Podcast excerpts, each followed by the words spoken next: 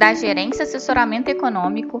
Esse é o seu Bebê Conexão Mercado, que traz para você as principais notícias e nossas análises do Brasil e do mundo. Bom dia, segunda-feira, dia 8 de maio de 2023. Eu sou Adriana Lima e vou apresentar um panorama sobre os principais mercados.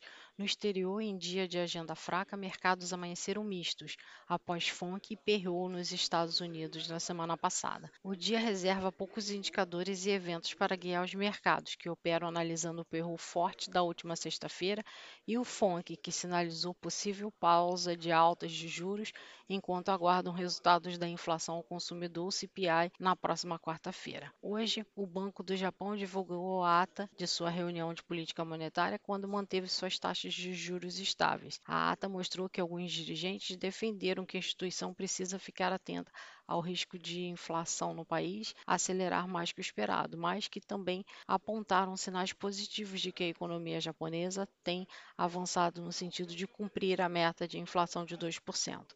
Na Alemanha, a produção industrial caiu 3,4% em março ante fevereiro, queda maior que o esperado de 1,3% esperado. Ainda hoje, nos Estados Unidos, estoques no atacado de março e condições de crédito dos bancos do primeiro trimestre e discurso de Philip Lane, economista-chefe do BCE, são aguardados na agenda. Na agenda corporativa, resultado da Berkshire e do PayPal. Na semana, o maior destaque fica para o CPI, a inflação consumidor dos Estados Unidos, na quarta-feira e decisão de política monetária do Banco da Inglaterra, o BOE, na quinta-feira. Sem grandes drivers para o dia, o mercado tende a ajustar posições para os eventos mais importantes da semana, como a inflação que foi citada, além de dados na China essa noite, decisão de juros na Inglaterra. Assim, a nossa expectativa para o dia com as bolsas, resultados positivos da Apple e alívio das ações do setor bancário norte-americano voltem a subir com expectativa positiva para o dia. O dólar tende a operar em queda ante a maioria das moedas e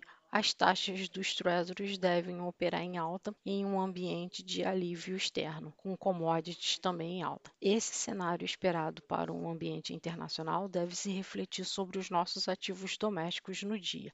Além disso, há toda uma expectativa positiva para a questão do nosso arcabouço fiscal, que deve ser apresentado pelo relator da matéria na Câmara ainda essa semana, embora o texto final do projeto só deva ser votado a partir da próxima semana. Em termos de agenda, o IGPDI de abril variou 1,01%, aprofundando a queda de 0,34 em março e mostrando também deflação acentuada no IPA.